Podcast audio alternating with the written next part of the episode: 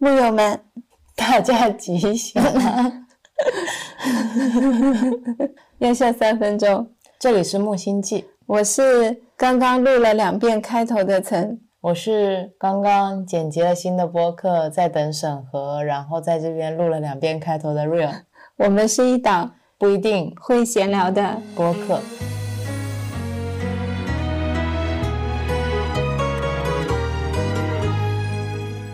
今天呢是补录的开头，对，这期正式的播客是在三月三十号跟好朋友行一起录制的，延续了上一期有聊的风格。上一期是我们的第七十八期，我们聊的是什么时候要让自己再坚持一下，什么时候要让自己停下来。如果大家有听过这一期以及之前我们一起聊的同理心，大概就知道我们聊天是什么样的氛围，什么样的风格。然后这一期具体聊了什么，其实我们已经不记得了。对，这也是为什么我们开头录了两遍还没有录好的原因。这期播客我们是今天早上五点多收到的音频，早上收到的时候特别开心，一大早就有一份礼物，然后就起床前迷迷糊糊的听了一会儿，迫不及待，然后很想跟大家一起分享，所以也不打算两个人完整的听完这期播客。是的。因为听过我们有聊系列的朋友应该都知道，就是三个朋友在聊天，所有的内容还是即兴的。是的，是的，所以我们准备跟大家一起来拆这份礼物。嗯，因为我跟若两个人平时大多数时候都是只有两个人在录播客，其实跟航录播客的感受是特别特别好的，因为航是一个很善于倾听的人，他又是会非常认真倾听的人。对，然后他的包容度也很高，对，跟我们聊天的时候是一个非常敞开的状态，是跟他一起聊天会觉得很舒服，他也会直言不讳的问出很多我们可能没有想到的角度和问题，对，就会给我们的视角很多的补充，是是是，我们就是每次都借着录播课的旗号跟老朋友一起聊天。顺便录一下，然后也把这个聊天分享出来，让大家可以好像坐在我们身边一起聊天一样的感觉吧。对，是的。我们这里呢就不多赘述了，不多赘述了，还是你根本记不得，记不得了。嗯，然后我们就直接放正片给大家听吧。对我今天在白天听的时候，感觉有一些观点都是还不错，还不错，很好，我们聊的特别好。后来现在啥也不记得，即兴聊，即兴听，即兴问。嗯，然后大家如果有什么想法，就可以在留言区跟我们一起沟通跟交流。对对对，要非常感恩行的剪辑，谢谢他。然后很谢谢这个宇宙送来的礼物，也很谢谢大家听我们的播客，很谢谢曾帮我剪辑上一期播客，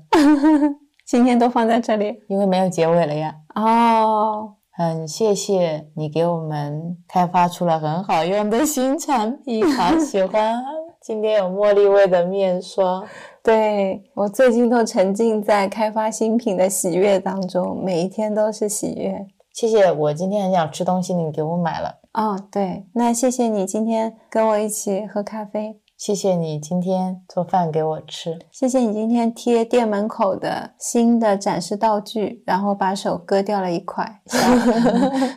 然后手就受伤了。那谢谢你给我包扎伤口。谢谢你手受伤了还要帮我提重物，不用谢。那就谢到这里吧。好的，那大家就感觉要说这期播客就到这里了。那这期播客就从这里开始吧。祝大家。天天平常，平安喜乐。愿晚风心里吹，吹散我的泪，似风筝把你追。愿等你一辈子，真情留住你，梦里归家那一扇灯。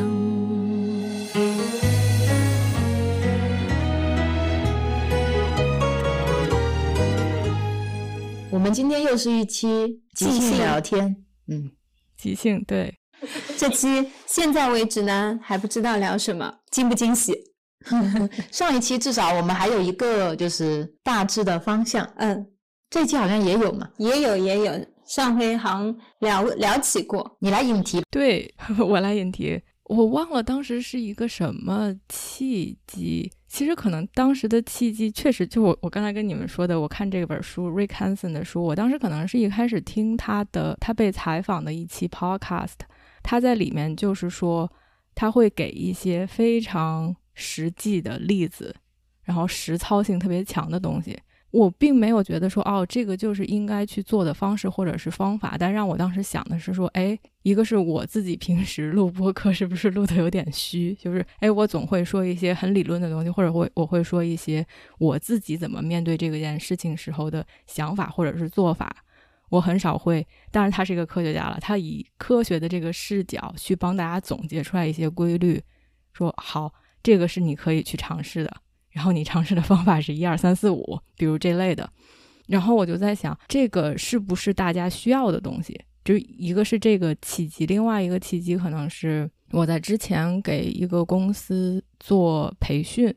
他们当时的话题就是一个是 feedback，怎么去更有效的给不管是下属也好，自己的上司也好，自己的同事也好，给他们一些反馈。另外一个就是 delegation，怎么去更好的分配工作。当时的感觉就是，我肯定不想去做一个很传统的，只告诉大家一二三四的这样的一个培训。所以当时的很多问题是比较往下深挖的，更偏所谓的 coaching 方面的问题。但是当时的给我的感受是，当大家在没有清楚一二三四的时候，好像很难去往下走。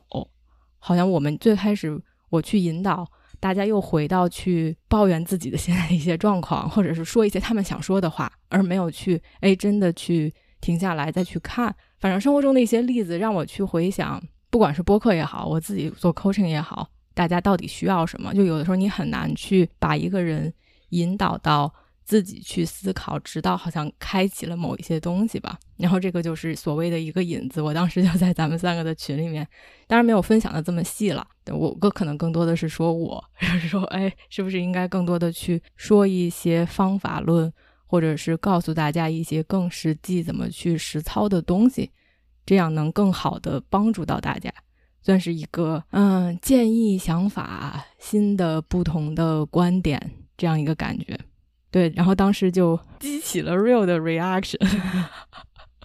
是的，我当时是就是一腔热血，但我现在都忘了我当时说了啥。哎呀，你当时就类似于有很多东西，其实要看对方有没有意愿做。嗯。是吧？有时候苦口婆心说完了，大家还是没有动。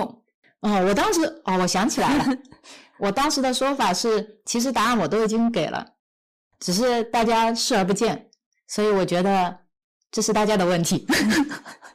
就如果你用心去理解，其实答案是很显而易见的，只是你自己不愿意去实践。但是我们今天。刚才航说的，以及我们要真正想去讨论的是，怎么让他从接受一个空泛的道理，或者说从内心接受我要去改变之间，其实是有一个 gap gap。对对对，就怎么去跨过这一步嘛？是的，有时候只是听说苹果好吃，没有吃到过苹果呢，就苹果总还是一个听说中的苹果。所以我觉得，像上一次跟航一起聊完之后，你。也给到我很大的启发。我们现在一直有在想，还有什么更有意思的方法吗？我们还有什么形式可以给到大家，然后让大家有更多的传票，更多的一些动力，然后更愿意上传来做一些改变。这也是我们最近期播客不断不断在试的一些方式。我以前也不愿意总结方法，我觉得总结出来的方法是我的，到时候如果别人有更多更好的方法，那不是限制了他的创意吗？就对我来说，我觉得把道理说出来是比较重要的。就像我们在学习的时候，嗯，比如说你接触佛法，会有个空性正见是最大的，你会知道所有的东西都是包含在这个之下的。那每个人的价值观或者他对这个世界的理解又都会不一样，所以我觉得你依照在自己的那个根的系统之下再进行发展就好了。然后我们只是把现在我看到这件事情我的一个看法表达出来了，那大家。自己吸收，原来也是这么想的。对，就像你要从 A 点到 B 点，我会告诉你说，我们现在是从 A 点，然后要去 B 点，在 B 点你会获得什么样的体验？但是你至于要走路去，还是坐飞机，还是搭火车，还是乘乘高铁？对对，这是你的自由。我觉得一旦你有了规矩，或者有了步骤，或者有着你应该怎么做才能怎么做，好像就变成了一种限制。是是是，就很怕大家错过。比如说我正好是骑了个自行车，其实这在这些交通方式当中也不是一个最优方案。只是因为我喜欢骑自行车，然后你呢，可能明明能坐高铁，对你来说坐高铁更舒服。今天听了我是骑自行车，你可能也骑了自行车。原先的顾虑在这里，就想说，那你会不会因为这个就有点浪费时间，或走了弯路，或走了错路等等？但后来发现，反正这些也只是我们的念头，哈哈哈最终都是念头。我我觉得我挺能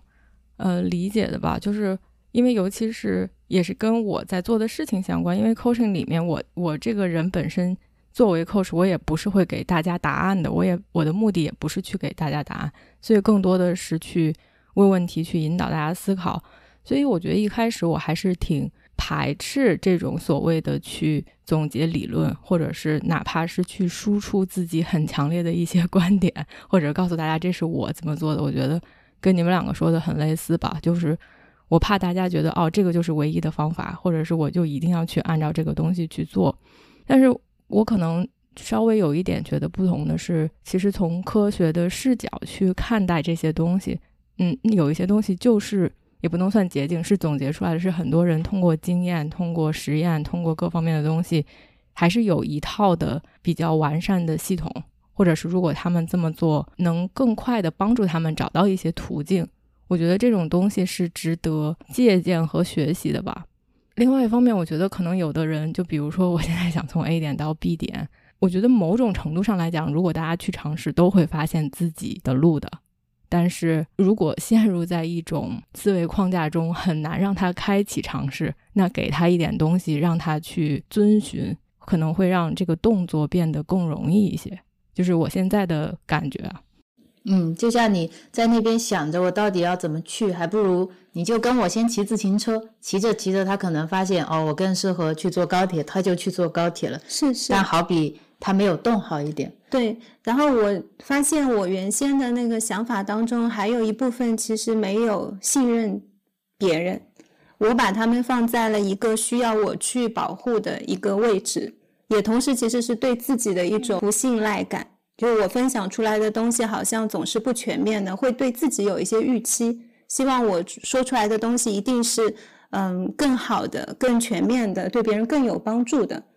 所以这样也限制了你自己的分享边界。对，会会有，然后有时候说话，尤其在一开始录播课的时候，会想说，哎，这个东西如果我没有非常确认，那我尽可能还是不要讲会比较好。所有的东西都是要完全确认过，然后这样说会更负责任，就都是会这样子的一种想法在限制自己。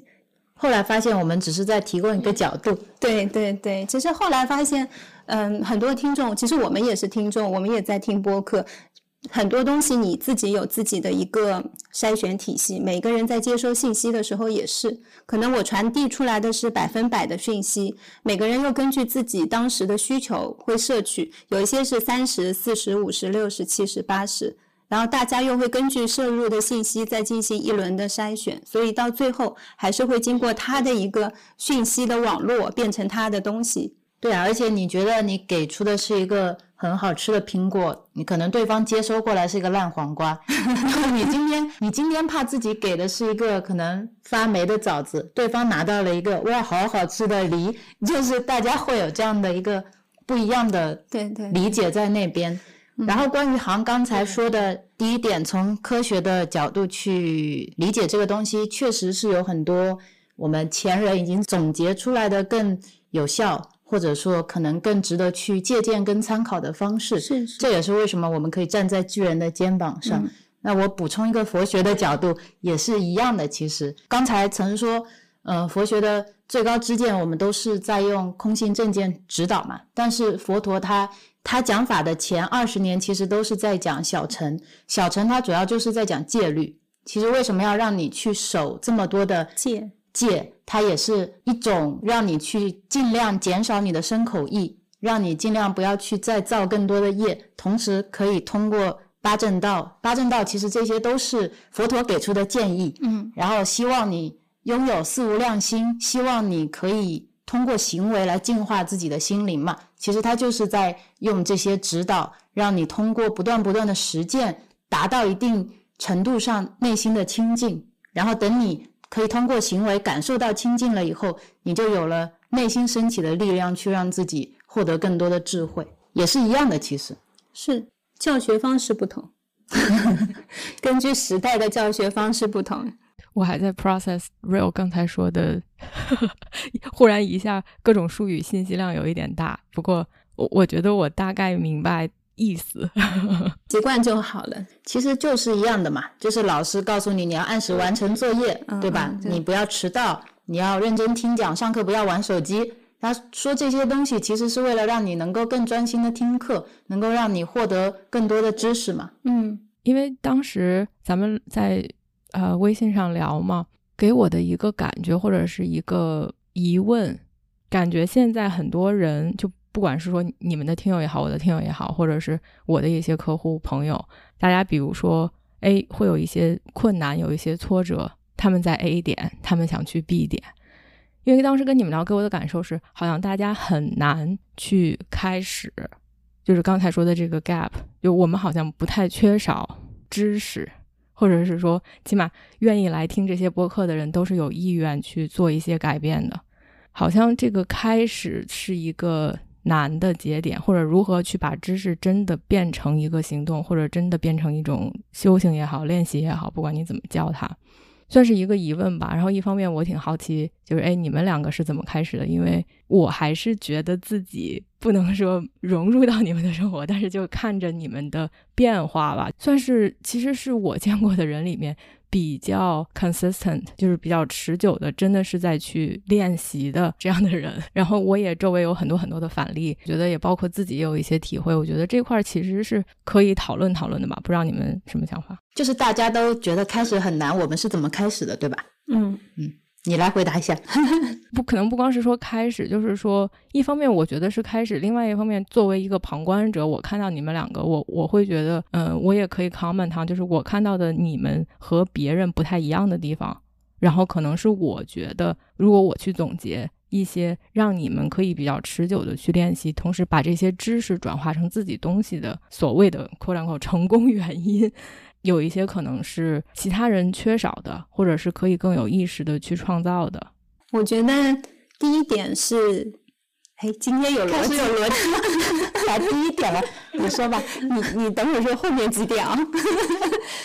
第一点是一直不变的，是我们有很开放的心态，就是这种开放性是我不排斥任何的派系。就像呃，比如说我学芳疗，我学的是法系，但是我同时会看德系的，会看英系的。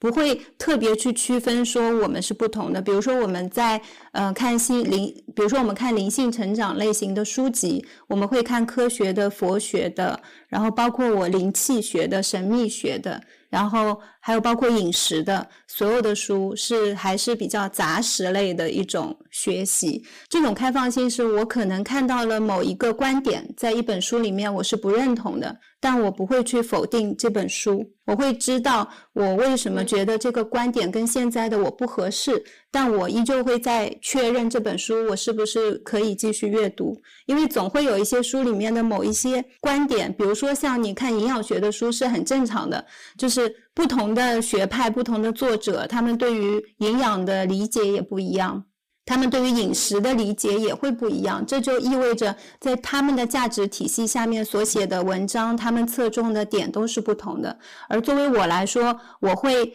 先去理解作者他为什么写这本书，这是我现在看书跟以前看书很不同的一点。然后在他的一个自序当中，很多时候你就知道他为什么写这本书，然后我再去看他的书，因为我会更。尊重他们花很多时间写出来的一个知识的结晶。像以前我看书，我只是觉得知识是很容易获取的，我也不觉得写一本书需要花很久的时间。然后我觉得买书也非常的方便，然后我会非常随意的就觉得啊，这个观点我不合适，这个作者写的书不好，就会这样子。然后最开始跟 Real。一块儿的时候，他跟我说，那个时候他哪怕不认同这个作者，他都会好好的看他到底哪里不认同，他要把这本书看清楚，他了解他。然后后来慢慢的，我发现其实我也有推荐一些书给我身边的朋友，他们也很开放，他们会说啊，我不会拒绝很多东西。但是你发现，其实内心是封闭的。他甚至可能一看到这本书，呃，不是他日常看的那个学派里面的，他就会说啊，好好好，我不排斥它，但是我不阅读它，是会有这样的一种不一样的感觉。所以我现在会觉得，有时候大家要真的问一下自己，就是你所谓的开放是开放到什么程度？是开放到说你可以阅读它，并且你不评判它。你觉得你喜欢科学，但是你今天看到神秘学，你依旧是觉得科学跟神秘学其实没有差别，他们都是可以一起阅读的。有没有这种相同的平等性在对待这些知识的时候？如果没有的时候，其实我们在看内容的时候是会带有一些偏见的。就是我对于最初，我觉得我们能真的走出这一步，因为你当你是很平等的看待这些内容的时候，你是真的能打开一个世界，你才会发现有不同，有很多不一样的花草植物都好像在那里可以任你浏览。因为在这个时候，你不需要去评判了，不用老是去审核这个知识是对的啊，或者是错的。因为等你阅读量变多了、变大了，你就会形成自己的一个知识体系。然后你自己自然而然会知道为什么会有这么多的一个派系，你的知见、你的视角会变得更高。好像我以前是坐在地上看饮食，然后我饮食的书看多了之后，我就感觉自己站着了，嗯，就这种感觉。有有两个想说的，一个是我觉得你们两个看书是看的非常多的，这个算是一个呃 foundation 吧，就是你们两个的很多视角、很多东西是通过。书作为一个媒介，然后又是大量大量的阅读，我不知道其他人的感觉。有的时候觉得我们听播客的速度都赶不上你们看书的速度，这种感觉就是因为太多太多的内容去分享。我觉得一方面，对于很多人来说，这件事情可能本身不是那么的现实，就是有那么大量的时间去阅读。我并不觉得这件事情会导致，或者是说会成为一个借口，是说哦，因为我没有读这么多书，所以我不能去实践。只是说，就像刚才。曾说的这种，可能你说一开始你是坐在地上看营养学的书，你看着看着站起来，我觉得是一个累积的过程。其实是等你看了很多东西之后，你才会有这种更高的视角，让你去更愿意接受其他的东西。我觉得从某种程度上，包括我自己吧，就是我我并不觉得我阅读涉猎的范围有那么的广。但是在我涉猎的范围的里面，就像你说，哎，有一些人，比如说你给他推荐一些书，他们会表面上说接受，但是内心是没有打开的。我的感觉是，可能还没有到那个点吧。就是哪怕他们现在想去打开那个东西，给他们带来的反应是一种抵触的感觉，那我觉得其实也 OK，只是可能到某一个节点会让他们意识到这些东西之间是融会贯通的。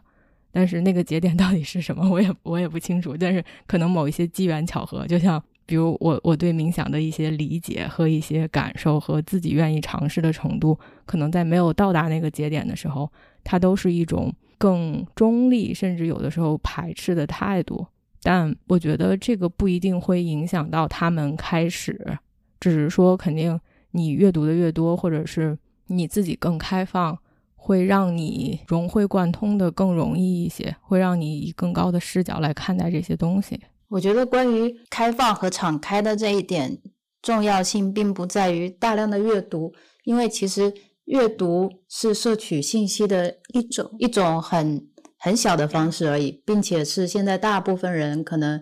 不会进行长阅读，可能大家是碎片化的阅读，比如说刷一下 Twitter 啊，看一下朋友圈，然后。能偶尔看看一下订阅的公众号，可能现在 newsletter 大家都不怎么看，网站也不怎么上，或者朋友发的一些群聊，更多是这种短平快的信息。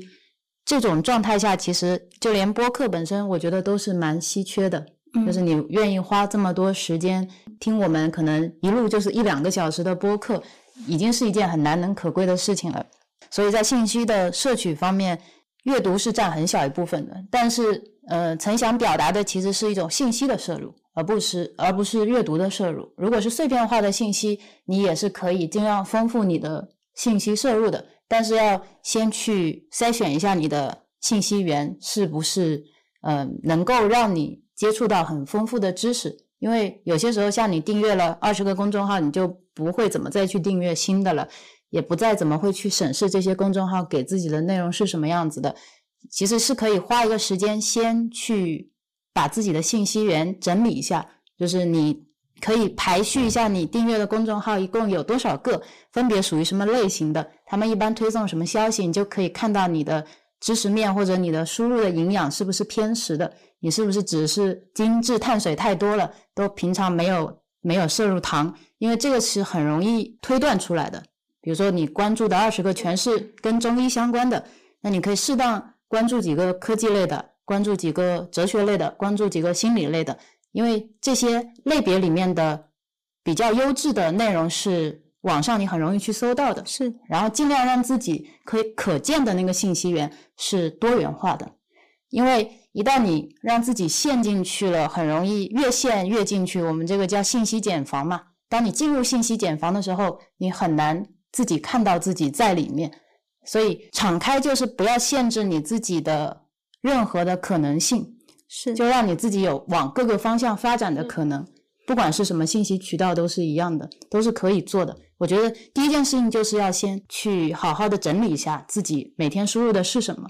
我也把这个叫做回望吧，就是回望你自己这一天二十四小时，除了睡觉跟上班之外，你的时间大部分花在了哪里？你用的 app 是什么？看的公众号是什么？其实可以看到你一天的生活是什么样子的。因为很多人一听到阅读，会觉得我是肯定没有时间的，要好好的看一本书。因为像我跟 Real 这样，确实我们以前看书的速度就会比较快。就虽然我们现在都是晚上睡前这么翻几页翻几页，也是积少成多嘛，我觉得。但是很多人肯定是上班的时候会拿拿起手机看一下公众号，然后或者是拿起手机看一下短视频。就是要去区分的是，你这些讯息里面有多少留给了自我学习跟成长，又有多少是被讯息吃掉的。有一些讯息是消耗型的，比如说一些视频、一些新闻。我不是说了解新闻不重要，而是其实我们很多时候，你站在观察者的角度，每一篇公众号你都先不要打开。当你看到这些标题的时候，你有没有感受到什么？对啊，我觉得就算我每天去刷抖音，我也可以把我的抖音打造成一个知识平台。嗯，就从你订阅的人是不是够优质的，因为抖音上也有很多很好的内容，他们用这种很快速的方式帮你去。精致好了，其实也是一个非常好的平台。不管什么样的平台，你都是可以去把它改造一下的。对，关键是要再回望一下自己，做一下自我的清理跟检视。因为这些东西其实就可以透过他们看见你未来是什么样子的。刚才 Rio 说阅读是其中一个方式，但最终是说我是不是在吸收更加不同的东西，不管是心理或者是各方面。就比如说，我最开始接触到个人成长这个领域，以及我上的培训，其实各方面都是比较西方的。就是我在美国上的课，大家的这些理论都是比较 cognitive，更多的从语言的层面，更多的从逻辑的层面去帮你构架这个知识体系的。所以一开始，就比如说现在我们说佛学，现在很多其他的门派，你可以管它叫，最终我们可能意识到它是殊途同归的。但是在那个节点，或者是哪怕现在吧，就是你让我去看一本非常佛学的书，我我觉得我是很难进去的。就是这种哇，我好像一下要转化一个思维模式，去令用没有任何的评判的心去看待一个非常不一样的知识体系。我觉得还是挺自然的，有这样一种排斥也好，或者是觉得看不进去的这种状态也好。但 Real 刚才说的，让我去想，觉得很有意思一点是。但在这些年中，我觉得让我的知识源变得丰富的，并不是书，其实就是我觉得我看书可能还是稍微偏单一了一点。如果你要说不是东西方的这种，我可能还更多的是偏向西方。我觉得是认识的人，就比如说你们两个，或者是说我其他的一些朋友。然后我之前的 business partner 他也是一个 coach，但他学习的是另外一种非常不一样的 coaching 的体系，他们就更偏向于 somatic。更偏向于这种通过身体的感受这种方式来去进行 coaching，然后那在跟这些人的交流的过程中，以及我们工作合作的过程中，你其实很容易的就看到了差别，然后看到了差别，也更容易的去感受到你们不同的这种方式方法，给你自己也好，给客户也好，给这个场域也好，带来的一些新的有价值的东西。所以，就比如说现在我哪怕去看一本。佛学的书可能还是挺难的，但是在跟你们两个交流的过程中，或者你们给我推荐的一些视频，你们给我推荐的法师他们的一些演讲，我觉得这个东西对于我来说接受度会更高，就是哎，我我还是愿意去看的。但是如果这个东西是就是放在网上，或者是我根本就不认识的人说的，我可能就更没有这个意愿去把它点开，因为它好像这个东西离我有点远。但是作为一个朋友说，哎，你看看这个，这个还不错啊，我觉得我是很乐意去看。可能对冥想也是这样吧，就是很多东西可能都是这样，在这个过程中有了某一个连接的节点，会让我这个知识吸收的广度就扩大了。它并不一定是我自己可能会去主动寻求的某一个类型的知识源，但是这些人把这些东西好像帮我更好的融汇到我的体系当中了。对对对，这个特别好，就是人就是一个最。最立体的媒介，一个信息媒介。如果把我们想象成那种神经网络图，我们就是一个点一个点一个点，然后我们跟行可能连接在一起了，然后行透过我们再跟佛学连接在一起了，就像这种因缘的感觉嘛，牵动的感觉是很有意思的。像我之前用 Obsidian，很喜欢用双链，每次。就是要把那个双链图拿出来，然后去看每个节点之间的关系是什么。我们以前说六度人脉啊，其实现在就是通过这种网络节点来建立很多信息之间的交流跟沟通嘛。我觉得这个点特别有意思。就像我之前不是很了解 coach 的时候，我觉得这 coach 嘛，人生教练，就感觉跟心理医生也没有什么区别，然后又感觉跟呃有一点偏哲学，然后我就觉得这个东西就不是特别感兴趣。但我。认识了行以后就觉得哦哦，原来教练是这个样子的哦，原来呃有一类型的教练是这个样子的。你确实会通过一个人很生动的把这个东西理解到，并且信息还原度很高。就像之前曾去学 Ricky 的时候，我们不知道 Ricky 是什么，然后他去参加一个学习小组，你参加一个 group，真的跟一个老师在一起，你又哦很快知道了这个体系大概是什么样子，里面参与的人是什么样子，他们的嗯系统。是什么样？对，价值理念是什么样子的？确实是，这也是一种体验。对，是啊，嗯。但像我以前，因为我不是特别喜欢跟人接触嘛，所以我就会更多的去看书。嗯，所以看书是我的一个快速接触信息的渠道。然后我这个人又是一个知识检索型的人，比如说我最近在学习什么是呃 Chat GPT 的时候，我可能。我的输入来源就会特别多，你比如说身边有在用的朋友，他们是怎么看待的？然后有哪一些播客，然后去看他们 OpenAI 的网站，去看他们的一些创始人的播客、他们的视频、他们的演讲、他们发表的一些呃在官网的一些文章，然后再看 Twitter 上那些比较有。经验的一些科学界公认的大佬，他们是怎么看的？然后全部都看完一遍以后，再去看那些一线的现在在工工作岗位上的人是怎么用的。然后最后这几天，我就扒出了很多之前写 AI 的书，比如说我会去看像《生命三点零》，我可能几年前看过了，然后再看像《意识探秘》很早的我再看，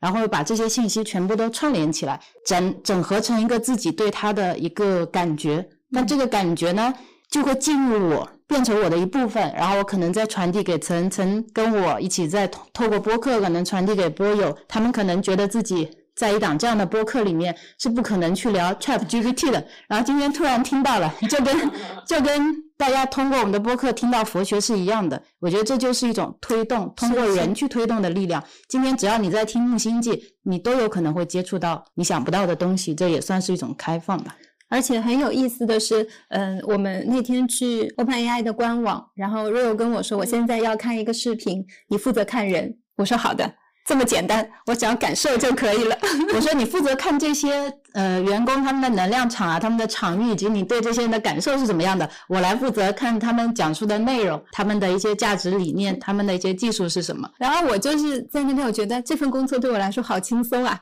我就只不用记内容。因为好多我也听不懂，然后突然看到有一些人，我说这个人怎么不像他的员工呢？他就说哦，他们不是。我说好的，我说他们是微软的。然后他说哦，原来是这样。但是他不是透过这些文字解说或者给他放一个 title，他是透过这个人出来的感觉，他就可以告诉我这个不像他们的员工。我觉得这也很厉害，厉害厉害，有意思。呃，我觉得杂食吧，一样的，就是一定要保持一个开放的心态，因为只有开放，你才有可能接触到你知识边界以外的东西，你的知识边界才有可能进一步的去扩展，要不然你就会把自己陷在一个限定的框框里面。嗯，是。现在我们想去聊那个 Chat GPT，也是因为发现这个新闻冲击量很大嘛。然后很多人在这个时候，有一些人会感到充满了激情，有一些人会觉得充满了焦虑，充满了恐惧。然后有一些不太了解的人觉得这个离我还很远。然后就每天就看到肉肉一早跟我读新闻，就说哇，又有什么爆炸性的新闻，很久很久没有这种感觉了。然后我就会发现，其实大家都是很动荡的。就在这样的动荡当中，我们好像也是因为。我没有没有很了解那个行业，我不太懂，但是好像可以从另一个角度能看待这件事情。然后 Real 呢，又正好是算是半个业内人，更比我更有兴趣去了解这些内容。在他了解了、解析了之后，跟我讲，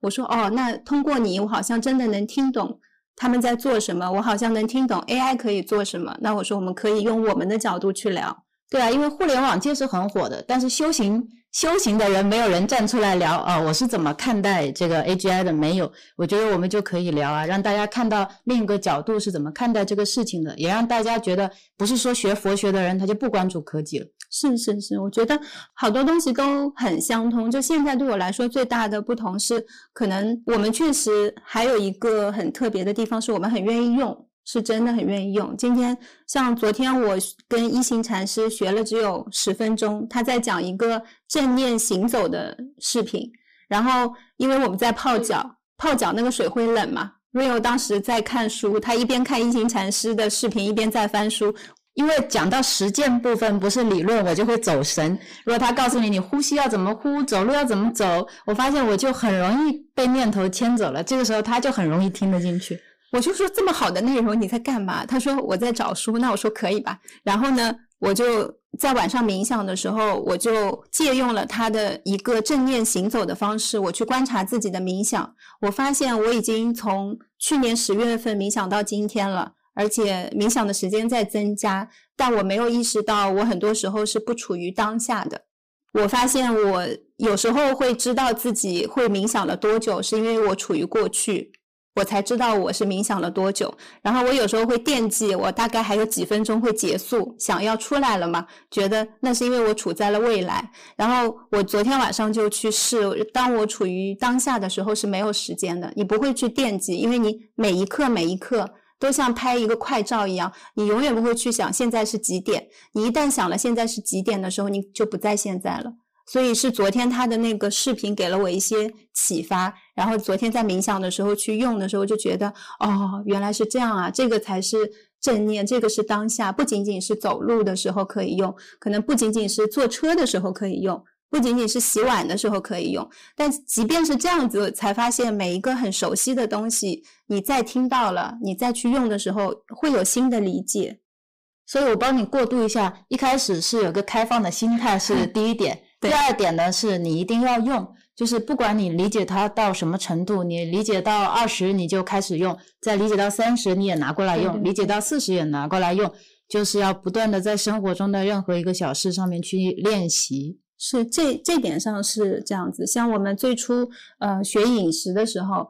买了第一本书叫《生酮饮食》，自己都没有很懂的，不管。直接开始试，我就说这到底怎么吃嘛？啊，这么吃是吧？我们就先开始，一边就这么坐着，一边才开始看的书，然后才开始测。后来我说，那我也不知道自己在不在生酮饮食嘛，然后看到可以买试纸测，就买试纸来测，就这样子做了两个月，哦，发现身体原来是真的是有他书上写的一些变化，就像我的一些疼痛有舒缓。然后再后来去试其他的饮食方式，就每一本书我买回来，我很愿意试。然后 Rio 也不会说，哎呀，这个对我身体会不会有什么危险啊？他每天都在旁边说，这个饮食方法我又瘦了，哎，那个饮食方法我也瘦了。对，就包括我们现在开始减餐，他也都是会特别乐意去支持，不会先跟你说这个有没有什么危险。我会不会一天吃一顿营养吃不好之后营养不良啊？他从来不会先来质疑我，他会说好，什么时候开始？明天吗？不如现在，不如今天我们就吃一顿怎么样？然后我就会说那明天吧，明天再开始。对，每次犹豫的反而是你，是是是，对，我觉得其实这一点是我我想去更多的聊。我猜测，我不知道你们，比如听友群里面或者大家平时问的一些问题，很多时候其实不缺少知识嘛，就是知识到处都有。然后不管是说先抛开开放不开放，那哪怕当你读了多了很多东西，你都发现是殊途同归。其实只要你开始去尝试，只要你有这么一个节点，你去尝试了，可能最终都会有一些收获或者或者是体会。所以才说，哎，我们就开始。你你可能本身自己就是一个行动力很强，或者是很愿意尝试新鲜事物的人。但是我觉得很多人，我猜测可能的纠结在于，哎，这是不是一个最好的方式？或者他们在企图寻找某一个东西，那这个东西就阻止他们的开始，或者是可能有其他的原因在阻止大家的开始。我可以分享我自己的一个感受，然后这个可能是猜测了，但我不知道你们在听友或者是平时的生活中朋友周围，哎，大家不开始的原因，或者是什么能够帮助大家更好的开始吧？因为其实我最开始接触到你说个人成长也好，教练也好，其实是因为自己当时在四大工作，当时其实很长一段时间是处在这种没开始的阶段，我也知道自己不会一直在这个领域。因为这么这么多年都在这个领域，又因为之前的成就或者大家觉得你应该继续走，各方面所谓的光鲜亮丽，你如果一直在这个行业里去发展，好像是你可以一眼看得到头的一个比较好的 career path。因为各种各样的声音让你觉得，哦，那我是不是要留下，或者是这个是不是就是应该我走的路？所以哪怕自己内心是觉得这个不是我追求的，这个不是我想要的，但是始终没有办法去迈出那一步。所以，就是大家的不开始，我是很能理解的吧？因为挺长一段时间，我觉得自己是处在那样的一种感觉和环境当中的。我觉得当时让我纠结的点，一个可能是过去的付出，就是这个 sunk cost，你已经积累了这么多，好像你要去重新开始，之前的都是浪费。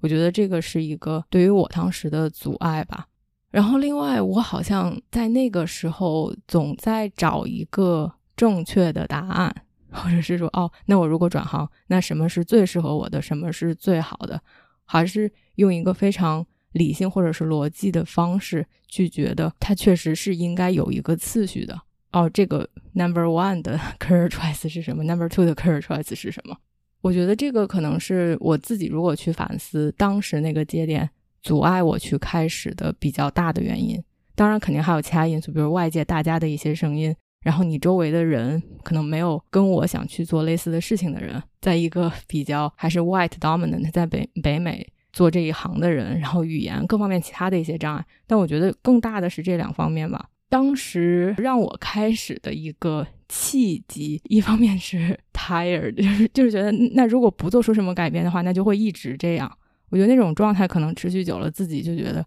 好像也没有办法再去持续那样的一种状态。那与其再去想，或者是去说，那一定要怎么怎么样，那不如先去尝试。我觉得一方面可能是到了那个节点，另外一方面可能就是一个思维上的转变，就是说意识到可能并没有一个最好的，只有一个我选择的，我觉得它是好的，然后这个就足够了。我觉得是挺大的一个观念上的改变，然后让我更愿意去迈出这个第一步。然后那之后，我觉得反而开始这件事情就变得容易了。他说你有过一次以后，你觉得哦没什么大不了的。然后那该再去尝试新鲜事物也好，再去接触新的东西也好，都变得很容易。我不知道这个是不是大家的一个纠结吧，或者你们两个有什么感受、想法，或者你们当时的改变的这个比较难的第一步的开始。因为我觉得现在，比如曾说啊，我们就去尝试很多很多东西，这个好像是一个很正常的、很惯有的平时的状态了。这个不是一个什么大事儿。但是我猜测，在大家做出来一个比较所谓的大的这种转变的时候，总是有一些顾虑，总是有一些东西阻碍他们的开始。然后有什么可以更好的帮大家去克服这个的？嗯，我先说一个，就是大家都听了以后觉得没有什么共鸣的答案，然后你再来讲好了。说不定很有共鸣。因为就像我跟才出来创业是一样的，就是我辞职去创业这件事情，我都是你说了好，那就去吧。就是我觉得没有东西。捆绑住我过。这是一个可能跟大家没有办法共鸣的一个场景，是因为我觉得所有能阻止你走出那一步的都是念头嘛，都是各种各样的预期，然后各种各样的担心，各种各样的一些忧虑、顾虑之类的，统归为念头吧，就是你想象的一些发生在未来的事情，或者你想象的一些过去发生的事情。像曾说的，如果你活在当下的话，那一刻其实做选择是比较简单的。好像对我来说，每天当成最后一天过的话，就没有这些束缚我的东西，因为过去的已经过去了，未来也没有了。我只有今天是我最后一天的话，我去做什么？我要不要去创业？我要不要去尝试一些新的体验？我要不要去认识一些我不认识的人？我要不要去做一些我没做过的事情？或者去探索一下我内心的智慧？好像我好像一直以来都是属于这样的状态，只是说现在接触到佛学的话，觉得原来以前那样状态的自己也还是有自己的边界，把自己圈在了安全、安全或者科学或者逻辑和理性的边界。现在去再迈出一只脚到佛学的话，我觉得我学习到更多的是无常嘛。就当我有那些念头的时候，是我不接受这个世界是无常的嘛。我也不接受它的本来就是一半好一半坏的，我一直希望它永远是好的，我不希望它有坏的事情出现。所以，当你有这样的预期，想要获得这个世界的或者你的主观意志上的控制权的时候，你就有了欲望，有了欲望，你就相当于被你自己的欲望绑架了，就是这样的一个状态嘛。现在是更加从另一个角度去理解自己，就即使我觉得我以前已经是一个比较。积极的人也愿意去尝试，也有好奇心的人了。但尽管是这样，还是会有很多边界的，还是要不断的去冲破自己的。像我们上一期录的播客里面有聊到一个达克效应，你记得吗？他讲我们的一个学习历程是：你先在一个愚昧的山峰，你觉得自己是全天下最厉害的人，然后等你接触到了更多的信息之后，你一下子掉入。掉落到了绝望之谷，你觉得自己不如别人，然后再走一个开悟之坡，然后再到达一个平稳的山峰，这样的一个学习曲线就叫那个 DK effect。然后这个曲线呢，其实它不是一个终点，它是一个一个这样的曲线。当你以为自己已经越过了一个愚昧山峰，然后通过了绝望之谷，走上了开悟之坡，到达了平稳高峰以后，你以为你。已经是一个开悟者了，但其实你又到了另一个愚昧的高峰，所以你要不断不断的去保持一个谦卑的心态，然后把这个世界所有的东西都当成是流过你身体的，你只是一个介质，你不拥有它们。我不拥有财产，不拥有房子，不拥有钱，不拥有曾，不拥有这个播客，所有的东西只是流过我在发生而已。当有了这样的转变之后，这个世界就变得很容易了，你就没有。预期没有痛苦，没有失望，没有执着，对，没有执着。你再说一遍，没有执着。那你还有什么？我什么都没有，所以我什么都有啊，就是这样的一个心态上的改变嘛。嗯，对，这种感觉是要给出了之后是能感觉到的。然后我呢，就是行之前说的大多数人。其实我确实是在十月份之后才开始变成现在大家看到的，说好，我们现在就做。那今天是吗？今天就今天，此刻就此刻，没有关系。我觉得什么东西都是可以尝试的。其实很幸运的是，因为身边有 Real，他给了我很多这样的条件，因为他没有站出来否定我。在我原先的环境当中，以前是在杭州跟我妈妈一起住。你可能今天想要有一个想法，比如说你要变动一下工作，你跟他聊起的时候，他会有很多的顾虑，然后这些东西也会带给你，不由自主的你会想，好像我的未来跟很多东西都捆绑在一起。然后再说，再说到行前面举了一个工作的例子，我记得我第一次离职非常困难，是在星巴克，那是我第一份工作，我在那边工作了五年。开了很多家新店，从星巴克是一个很小的 team，然后在那边待到他们变成一个中型的 team 这样的一个规模，带出了很多的一些土地，然后感情很深，因为大多数时间都在工作，我可能一天有十八个小时都在工作，所以朋友在那里，精力在那里，你所有的成就在那里，但是我很累，我没有自己的生活，然后我觉得自己的压力值到达了一个顶峰，然后有一天。我的另外一个朋友，他他问了我一个问题，他说：“如果你今天过马路被车撞死了，你现在有什么遗憾吗？”我说：“有啊，我的遗憾就是我没有辞职，我好像没有一刻感觉到我有真的休息过，我的心好累，我的身体好累。他说：“那你还坐在这里干什么？”我当时就拿起手机跟我的区经理辞职了，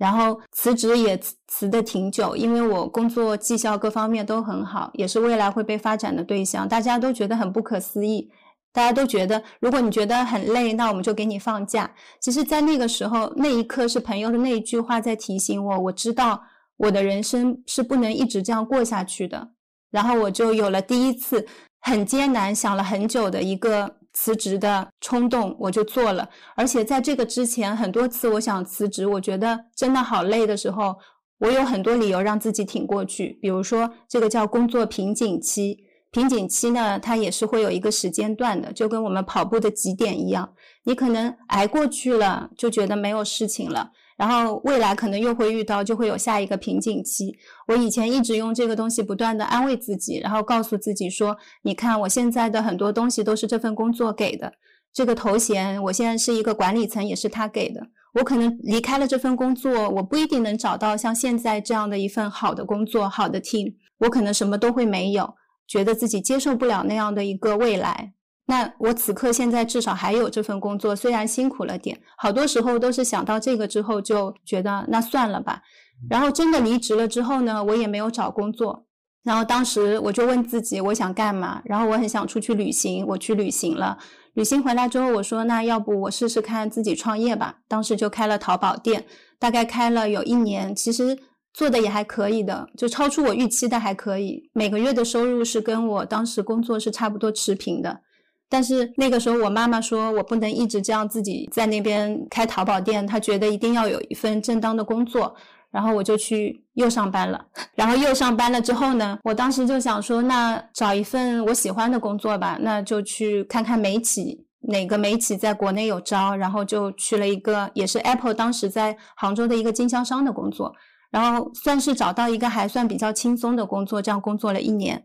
但是我发现那个工作并没有像星巴克那么繁忙了，可是对我来说没有任何的成长。我在那边用不上原来所有的管理技能，更多在学习的是怎么样跟这些人打交道。你跟他们没有直接的上下级关系，但是要希望通过自己的影响力去影响别人。然后后来我就在第二次辞职的时候就很轻松。我知道我自己不能继续这样下去了，也不需要再有我那个朋友跟我说：“你今天过马路被车撞了怎么办？”我当时就很快，我跟公司提了离职，然后我说我可能就不太适合，我希望要找一份自己喜欢的工作，我就停了。在那个停的几个月当中，我真的有去思考我未来想要做什么样的工作。才有了我第一次对工作的计划，就是我提前大概三年规划了我未来的工作。我想要去 Apple 在杭州开的第一家零售店，我想要做 Apple 在杭州开的第一家零售店的员工。但是呢，当时我打电话问猎头的时候，他说 Apple 只在上海开，他不在杭州开。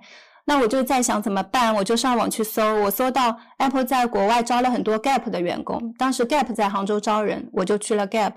然后在 Gap 工作了一年半，还比我预估的早。当时 Apple 就开始招募了，然后猎头就推荐了我，我就去面试了，然后通过了。就是这样的一个过程。嗯，在这些进行的过程当中，我对于工作会开始变得有自信。这种自信来自于我辞职，然后我找到工作，然后我去进行计划。然后再进入新的工作，其实是一个不断练习跟熟练的过程。这也有一点像是一个技能在锻炼。当我有了这些经验之后，自然而然的，我好像不再惧怕我会辞职，我反而会更知道我想要什么样的工作，我想要过什么样的人生，是慢慢会变得清晰跟明确的。然后还有一个是前面行说的，就是有很多人不知道到底要怎么样开始，这是很正常的。因为在现在，我们很多人的内心是没有什么力量的。当你想要开始做改变的时候，你需要一股力量去支持你。有时候，这个力量是一种痛苦的转化。痛苦的转化，就像我前面那份工作一样，就压到我觉得我完全无法喘息，我已经快要没有办法呼吸了。所以这个时候，我就触底反弹了。然后我就说好，那我现在要做出改变，这是一种。另外有一些力量是来自于外部的，比如说我后来遇到的，像 Real 在边上，他会跟我说 OK 啊，我们可以试。那他给我很大的力量，也是一种。那另外还有一些是我通过可能一些支见的转变，像行前面说的，我对于我的价值观产生了一些新的更新，我真的知道我的人生我是一个怎么样的人了，然后我发生了一些巨大的转变，这些都是会成为你转变的一种力量。很多时候不做，并不是懒惰，并不是你不愿意去做，是你内心可能真的还没有升起这种能量。看 Rio 感觉要睡着了一样，不，Rio 是在很认真的听。对，突然听了一个简历，因为我跟岑的这个虽然不太一样，也是有一点类似吧。就是很多时候好像是，尤其是第一次的转变，跟 Rio，我我一会儿再说 Rio 吧。但是就比如说像我们这种，好像都是被。压到了某一个地方，就是触底反弹，就是我们觉得已经不能再持续这样的生活了。我当时觉得是我那样的未来是一个可以预见的未来，我可以看到几年、几十年之后我是什么样子的。同时，那个不是我想过的。我觉得当这一点非常清晰的时候，就像你说那种痛苦变成了一种驱动力，变成了让我更有这种 motivation 去做出一些新的尝试。我不知道大家现在不改变，可能是对于改变的这种排斥大于内心中的这种力量，或者是对于他的排斥大于现在正在承受的痛苦。你用各种各样的说辞也好，就是啊，现在是瓶颈期，忍一忍再过去，或者这些东西好像都是在说服自己停留在自己更熟悉的一个东西里面，更熟悉的环境，更熟悉的工作氛围，更熟悉的一段关系。这种东西其实是舒服的，也是非常 addictive 啊，比较上瘾的。这种希望或者是不同，同时也就带来一定的危险或者一定的不确定性，而大家对于那个的恐惧，可能都超过了现在正在忍受的一些东西，好像让这个转变没有办法发生。那我觉得你刚才说的这个力量是一个挺好的点吧，就是哦，我们很多时候我们的第一次，我们两个的第一次改变，都是把这种痛苦转化成了力量，让自己有有力气去跨出这一步。现在是哎，real 也是一个力量。我们输入的这些知识，我们看到其他的东西，或者我们的经验，都让自己更有自信，让自己更有底气。这些东西其实都是力量。我觉得你们两个刚才说的这种必要的创伤，就是一种触底反弹嘛。就是当你的生活真的很苦的时候，你可以把痛苦转化成力量。在佛学里面叫逆增上缘，苦是你的逆增上缘嘛。是一种苦带给你的一种加持力，有时候是苦带给你的一种我不得不做，我再不做的话，像航说的这个情境可能会比我之前的差，就像是一种在衡量什么样对自己是更好的。是是，但还有一种情况是，大家是不是可以在平常的时候没那么痛苦，对，或者稍微有点开心的时候，你愿意接受去改变？我觉得这是特别难的。所以有时候觉得创伤是一件好事，是因为它让你有个缓冲期，你可以稍微停下来，回转一下，踩个刹车，看一下自己要往哪里走。比较难的是，可能像我这种，呃，挺开心的，每天上班也挺开心的，但是你你愿意去改变，我觉得这个愿意去改变的过程，有时候确实是需要很多的量变引发质变，就是你有不断不断不断的很多的条件积累，就是可能要。一百下过去呢，一百零一下，你才能真正的突然说哦，我要改变，或者说我要去换一份工作，或者我要去学习佛法。我觉得这中间的积累的过程，就像我们前面讨论的，可能是你今天跟航聊了一个播客，今天可能听了木星记某一期播客，听到 Real 跟陈讲了一个啥，然后明天刚好打开 YouTube 又看到了一个。一个自己喜欢的一个 YouTuber 又讲了一句啥？过两天去书店，哎，又翻到了一本书，讲了个啥？然后就是这样不断不断的累积叠加，累积叠加，可能有一天你突然觉得，哦，我是不是可以去做点什么？嗯。有时候就是这样的一个不断不断的触及吧，这个叫触缘嘛。所以我觉得这也是我们一开始第一点说的，你保持开放，你去反观自己的输入源是不是足够多元的一个很重要的因素，是因为这些东西无形中在建构你。未来有可能会发生的事情，就是你的这个触缘够不够多？你会不会错过很多善知识？你会不会错过很多可能能够帮助你去达到一个更好的心境，或者获得更好的智慧的这样的很多条件？就不要让自己封闭，你才有可能触及到更多这样的条件嘛。这是要补充的一点。我想说两点，开始有逻辑了。我刚才好像之前也说想说两点，说了一点就没了。大家纷纷开始有逻辑了。因为刚才 Real 说的，以及岑说的，哪怕包括我自己的例子，忽然间让我想到一点，就是说，虽然那个时候我们很痛苦，但是其实也是有一个契机的。岑说的是你的那个朋友问了你，如果你被撞死了，你现在会后悔什么？对于我，其实是我跟我的当时的一个 coach 的一个对话。我觉得我一开始是用非常逻辑的思维，我问他，你能不能给我做一些测试，来帮我看就是什么职业比较适合我？他说当然可以做测试，但是后来我们又进行对话去聊这个话题，其实让我看到了我在寻找一个更确定的东西，而我缺少的是去相信自己做选择。就他问我 What do you want？就是你到底想要什么？但我好像自己没有办法给出答案的时候。让我忽然间啊一下打开了一个之前完全忽视的角度和世界，就像岑的朋友问他的那一句话，所以我觉得这个东西好像是不光是有痛苦，同时有一个开口，但这个开口也是我们当事人需要真的能听到，或者是愿意去探索，愿意去往那个方向看的，要不然其实就像跟跟 Real 说的也有关吧，就是哎，其实生活中有很多这些触达你的点。但你真的有没有关注到这些点？可能比如，哎，也听了《母亲记》，然后，嗯，也看了视频，也做了所谓的其他人可能都在做的事情。但如果这个东西没有触动到你，或者你就把它当成一个生活中平平无奇的一件事情，那可能就是错过了。但是如果你关注了，或者是你自己更有意识的去思考了，自己去把它们连在一起。你这个开启的这个动力可能就更大一些。第二点其实是 Rio 刚才说的是痛苦反弹和平时哎过得都挺好的这个改变吧，一样也不一样的一点，其实让我觉得，就比如说我的客户里面，不能说分成两派吧，就如果用这个概念去区分的话，有一些人确实在经历非常痛苦的东西，但他们其实是很有动力去改变的。但是，depending on 这个痛苦有多痛苦，让我觉得我们在很痛苦的时候，我们太多的注意力被这个痛苦已经给吸收了。其实我们去静下心来思考以及去行动的这方面就会变少，因为痛苦太大了。然后反而是，哎，我们没有那么痛苦，然后我们自己可能本身有一些意愿想改变，这个让我们能更有 capacity，更有能力去静下心来，然后去思考。去做出一些尝试，你说哪一种更难？或者是我自己的感受是，其实我们不一定非要等到痛苦的时候才去做出改变，因为那个时候我们已经被夹在了角落里，然后让我们觉得啊，我们一定要做出改变了。这个时候可能都没有思考清楚我们到底要改变什么，或者是方向是什么，因为我们就是急着要逃出去。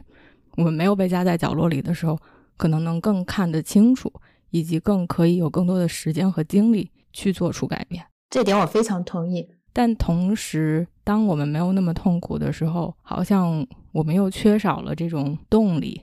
那没有被逼到那个地步，好像这种平时日积月累的动力又会没有那么足。然后你们两个当然也涉及到一点吧，我觉得其实是作为一个旁观者，让我觉得你们两个这个 system work 的其中一个原因，就是有这么一个 partner，还还是真的是挺不一样的。不管是说，你说你们在做一些转换，或者你们在做一些尝试，一个人看到的东西，哎，某一个东西可能发生了，刺激了，然后我们有一些情绪上的反应，但另外一个人可以用另外一个角度把你去拖出来，然后你一下哦，又回归到一种更正念、更活在当下的感觉，然后觉得也没什么，然后两个人都可以对彼此进行这样的支持，然后一个人想尝试什么，另外一个人就跟随，这种东西其实还挺难得的。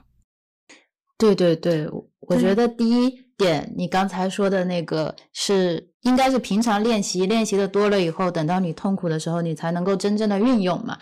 呃，但是等到你不痛苦的时候，你又生不起这个动力。然后我就想起刚才曾一开始说的，他打坐冥想来消融自己痛苦的这个能力。其实这个能力，你说如果他没有从十月份开始练习冥想。今天你让他坐下来，在很疼痛的时候用冥想去跟自己的疼痛进行交流，他是肯定做不到的。他就在那边好痛啊，好痛啊！我要 我要看医生，我要吃药，我要睡觉，是做不到。你很快就被疼痛给带走了，你根本没有能力跟他抗衡。所以你如果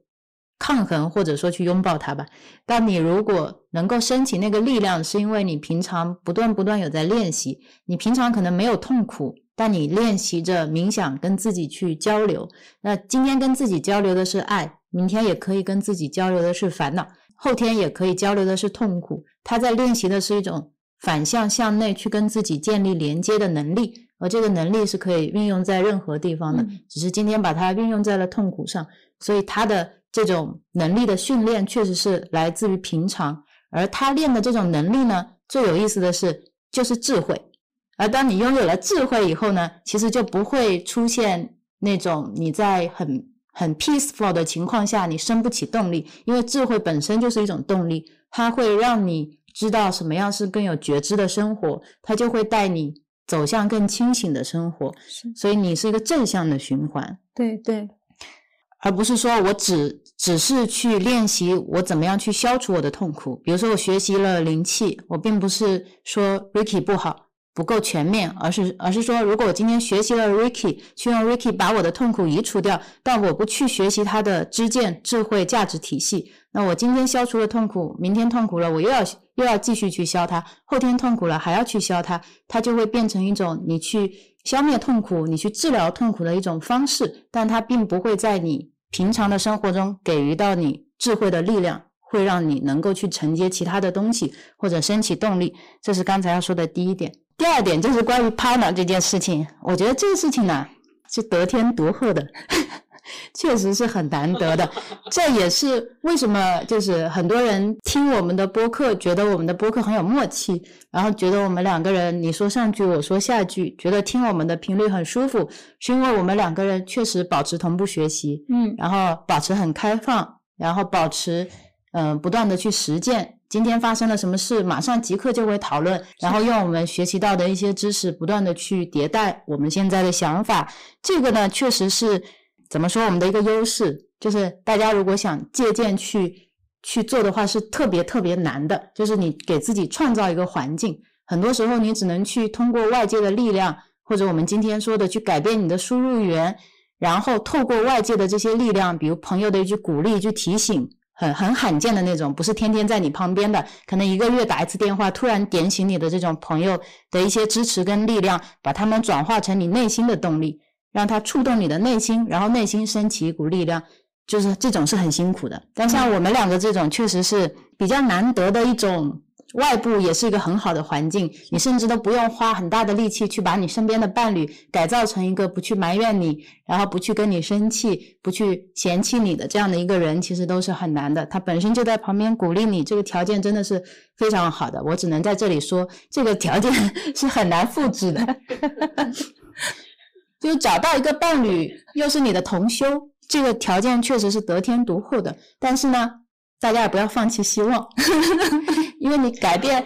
改变你自己的同时，就是在改变对方。嗯，这一点是非常重要。就像从他改变了自己以后，透过他自己的行为，他自己回应他妈妈的方式，然后他自己的一些想法和传递。他妈妈现在已经变成了一个更开心、更温和的人。其实你没有去做其他的事情，你只是修炼了自己。他没有每天给妈妈讲佛学，没有每天给他妈妈讲道理，他只是通过自己行为的变化就可以改变他的妈妈。所以我觉得更方便的方式就是改变自己，而不是去找一个很好的伴侣这样子。对，另外就是我自我成长很大的鼓励，确实是 Rio 刚才说的我妈妈的案例。就在刚刚，我妈妈还跟我说了一件事情。她说她有一张银行卡找不到了，然后她问我说是不是我放了。当时在说的时候，她是有点着急了。我其实通过跟妈妈不断的在类似的事情的交流当中，发现大家都是会在一种循环当中的。比如说我以前找不到东西会着急，我妈妈找不到东西也着急。然后呢，他着急的时候，我也着急，我就会说他。我找不到东西，我妈也会说我。每次两个人都是因此而产生矛盾，然后东西也找不到。今天我的一个下意识发现自己的变化是，他说他银行卡找不到了。我说的第一句话是，我说好晚了，你如果找不到就不用找了，我很快会回家，到时候陪你去银行补办一张就好了。我说银行卡也有密码，没人能拿你的钱。然后补办的话，当天都可以取。你今天就可以安心睡个觉，然后他就马上发来了很很开心的话跟我说：“太好了，宝贝，那我就等你回来喽。我就觉得这两天，包括包括前天，我妈妈遇到了一个 iPad 上的问题，因为我妈妈是不识字的，所以很多时候 iPad 它都是盲用的嘛。结果 iPad 升级完了，它要激活，它不懂，然后我就用视频在教他。教他的时候，他也没有很着急跟气愤。我就发现，其实只要我变了之后，我跟我妈妈的交流的原先的循环体系就会发生改变。我才意识到，原来在生活当中，很多时候我们以为我是有意识的，我是理性的，其实我是在一个循环，在一个膝跳反应当中，好多东西都是这样，而且它的那个影响范围大到你可能是都没有意识的。就像妈妈，我原来一直觉得是妈妈禁锢我，是她束缚我，是他要求我。等到我开始修行之后，做一个观察者，在看我跟他对话的时候，我发现，天呐！原来我跟我妈妈会说类似的话，只是我可能处在事件当中，我发现我跟她是不一样的。我觉得我更理性，我觉得我更有道理，我觉得他是错的，我是对的。我觉得我在保护他，我是在为他好。其实等到你往后退一步看的时候，你发现你们俩没有差别，真的是一模一样的。所以我先截断了这个循环，我先做出了改变，然后我妈妈。也就真的发生了改变，这是在我完全预料范围之外的。我懂了，也就是说，当你身边没有一个 real 的时候，你要有一个层跳到后面去看自己。是这个，还有一点像我有一天去清理我的公众号，是因为我突然有一天变成了一个观察者。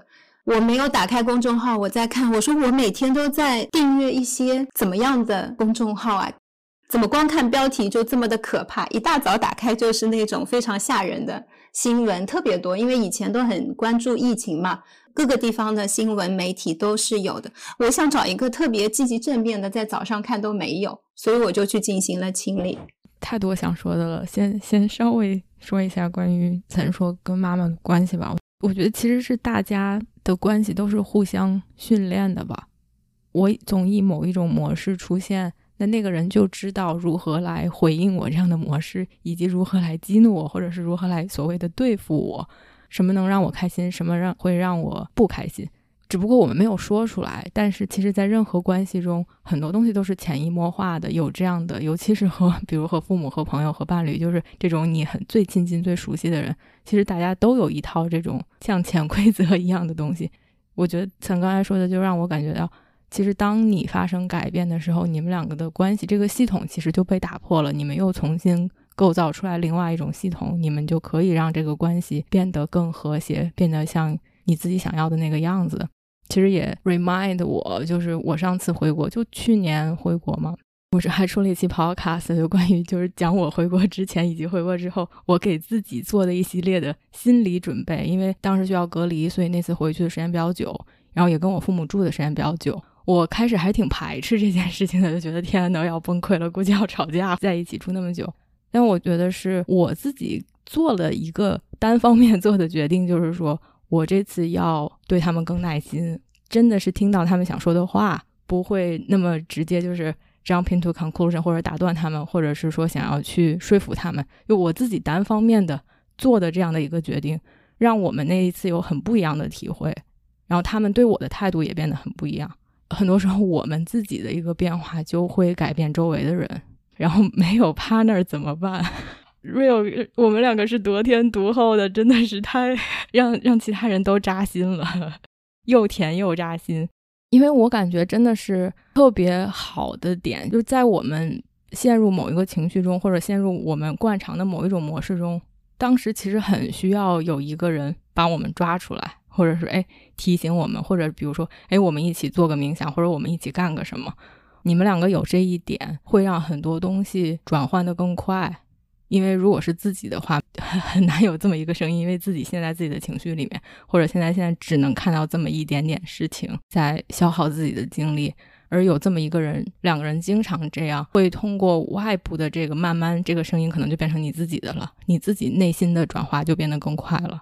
我我觉得我没有像你们得天独厚的条件，但我觉得其实一个是外部的这种支持还是挺重要的。就比如哪怕我周围没有你像你们一个总有人来提醒我和我一起共修或者什么样子的，但比如说在我很需要的时候，或者说在在一件事情我纠结了很久依然没有突破口的时候，我知道我可以 reach out，就我知道，哎，我可以跟你们两个聊。去年当时在英国的时候，我那段时间就觉得啊，因为疫情，因为新闻，因为发生各种各样的事情，让我觉得自己做的事情没有意义，或者是 whatever，就是那个思绪其实已经有很长时间了。但我觉得在自己很长一段时间想不通的时候，知道周围有人可以给你带来一些新的观点和角度，可以跟你讨论这件事情，并且可以给你带来新的思考。这个本身知道这件事情，并且去做这件事情，就帮你把系统打开了嘛，就是一件我们可以去建立的东西吧，不一定是个 partner 了，可以是朋友，或者是可以是周围的人。我觉得日常生活中的练习没有 partner，我可以提醒自己，但我觉得我提醒自己的频率就会降低，这就是有 partner 的好处。就哎，我自己可能十件事情上面。有五件事情在当下或者是在比较近的距离里面，我发现啊，我好像陷进去了，或者我现在可以做转换。但可能有五件事情，我就让情绪存留在自己身体里的时间更长了。但这也 OK，只是可能相对于你们两个来说啊，那另外五次另外一个人就帮上忙了。我不能说让成长的速度变慢吧，但是这个转换的频率就会低一些。如果是自己的话，我的感受啊，我的感受啊，我的感受就是，其实。如果你把每一个物品，或者说每一个人跟你的接触，甚至于你自己跟你自己的接触，都当成一面镜子嘛，那你就不需要另外一个人了。刚才曾说的是有一个人跳脱出他作为一个观察者来看他自己，但很多时候你可能创造不出一个观察者的存在后面，所以呃，有一个很好用的办法就是你随身携带一面镜子。当你看到一个人，你觉得内心升起讨厌的时候，你就知道这是你内心升起的讨厌，它是存在于你的内心的，而不是存在于对方身上的。这是一面镜子，你是在看自己。如果我刷到一个 Twitter，我觉得哦，看了真的觉得这个言语很不舒服的时候，这个不舒服是我建立的，并不是他的，所以这个时候又是一面镜子。如果我今天嗯榨果汁的时候。果汁洒在台面上了，我觉得很生气。皮削没削好，然后削到自己的手了，我觉得很难过。这些情绪的升起，只要你能察觉到了时候，它都是你的一面镜子。起来了你就看它，起来了你就看它。我觉得这样的练习，其实自己一个人也是做得到的。我自己实践下来也是做得到的。很多时候，其实当你有一个很好的 partner，也会让你有一点形成依赖，你说不定会懈怠。说不定会觉得总有一个人可以提点我，那我自己松懈是有可能的。所以很多时候修行真的是靠你自己的，并不是别人可以给你什么的。所以很多时候还是要从自己的内心升起力量。就像我们今天一直在说的，如果说今天曾呃不在了，或者他离开了，我自己一个人，我是不是会因为他的离开而对我的生活造成两倍的冲击，导致我的生活都乱套了？还是说我可以更好的去？呃，处理我的生活，像我们两个人在一起的时候一样好。这个时候其实是更加考验你的时候。我觉得这个是每个人都要经历的阶段，就是你一个人修行的阶段。我觉得另有另外一个人在，不是因为拥有了他你变得更完整，而是因为你本来就是完整的，他才跟你在一起很舒服嘛。所以修行还是自己的事情。然后万事万物都是你的镜子。你看的每条信息，其实都是人创造出来，背后都是人。你听这首歌，背后也是一个人在跟你交感、传递信息。你看一个电影，也是背后的这导演和演员在跟你对话。我觉得都是在接触人的时刻吧。是 Real 想说的，就是通过别人也可以练习自己，通过任何一件事也可以练习自己。再说镜子，就像我说，我看到妈妈愤怒的时候，我其实看到了自己。所以，我可能，嗯，以前是会允许自己在一些情绪当中，可能我当下觉得很难过，我可以让自己多待一会儿，是这样子的。然后，或者是我觉得我可以埋一下，也是可以的。我觉得这在我的一个现在比较舒服的状态里就好了。我希望现在可以减轻我的痛苦，所以我选择这样的方式。这是我以前。然后现在呢，我对于情绪有不一样的看法，因为我觉得情绪它是一种能量状态，不管是积极的、开心的，还是消极的、不开心的、痛苦的，有一些东西可能会堵塞在那里。其实我以为我以前的很多不开心的事情，我都已经埋掉了，或者我已经都不在乎了。但是我发现，在我最初跟 Real 在一起的时候，有一些感情当中的一些恐惧，一些可能是前任的事情，我都会带到这一份感情当中。恐惧并没有消逝掉，那份痛苦也并没有如我所预期的，好像就这样过去了。我发现它是会形成一种情绪记忆，像是一种堵塞，就在那里一个小块。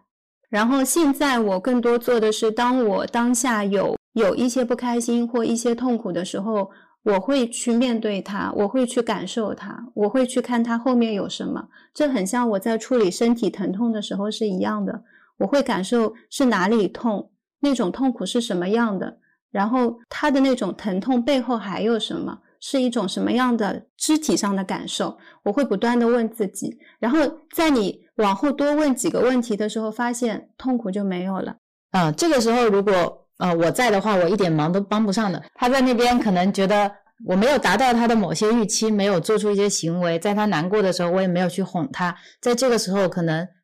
如果换一个人就已经跟我生气了，然后说你怎么都不关心我，然后你怎么看到我情绪这么难过的时候，你自己。在旁边没有更多的作为，呃，没有来哄我，然后这个时候我就会尝试去解释，就说我也不知道该怎么办啊，我也不知道发生了什么事，然后两个人之间可能就会开始产生裂痕，就大家以为一段很好的感情，其实并不是说我们生来就这么好的一个感情，我们生来交流就这么通畅，我们。似乎很不需要努力就可以达成这样一个状态，其实这个状态是我们两个都很努力的在修行自己。对对对，所以导致这个能量场域或者频率会特别的舒服。是是，我好像每一次遇到一些事情，现在都会更愿意直接就这个问题再来往里面看一下。我忘了最近好像还有一件什么事情，我当时就在问说我是。在预期什么吗？就是这是这些问题是我以前根本就懒得问自己的。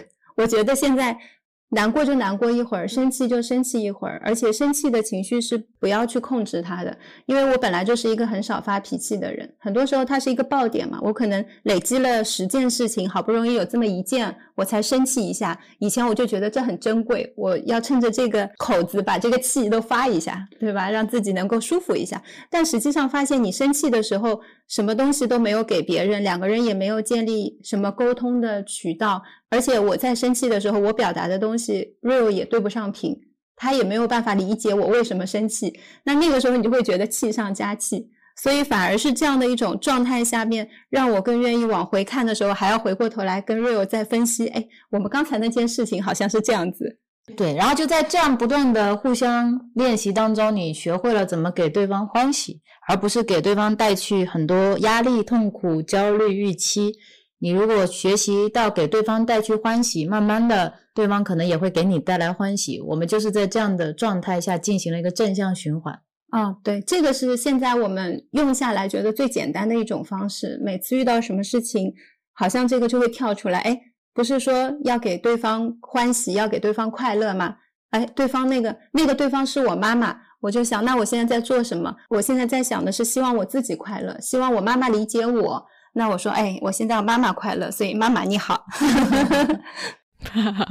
你刚才说的像一个 guiding principle 吧，就是说啊，我做所有的事情的初衷都是要给别人带来欢喜，然后倒不是说用这个来束缚自己，更多的是提醒自己。那如果我想从这以这个为初心，以这个为出发点，那我现在会做什么？那我现在可能不是发脾气，或者现在我更愿意去多问几个问题，去看看背后的原因。因为你说你问自己问题，看背后的原因，我觉得这不就是我的工作吗？就是这个不就是寇氏在做的事情吗？不同的客户会用以不同的状态出现，有的是他们刚经历了什么，或者他们在一个很痛苦的阶段，或者是 whatever is going on。我们其实就是在问问题，问到一些更底层的，可以不光帮他们解决这件事情，而是更多的。对自己的意识有一些提升的东西，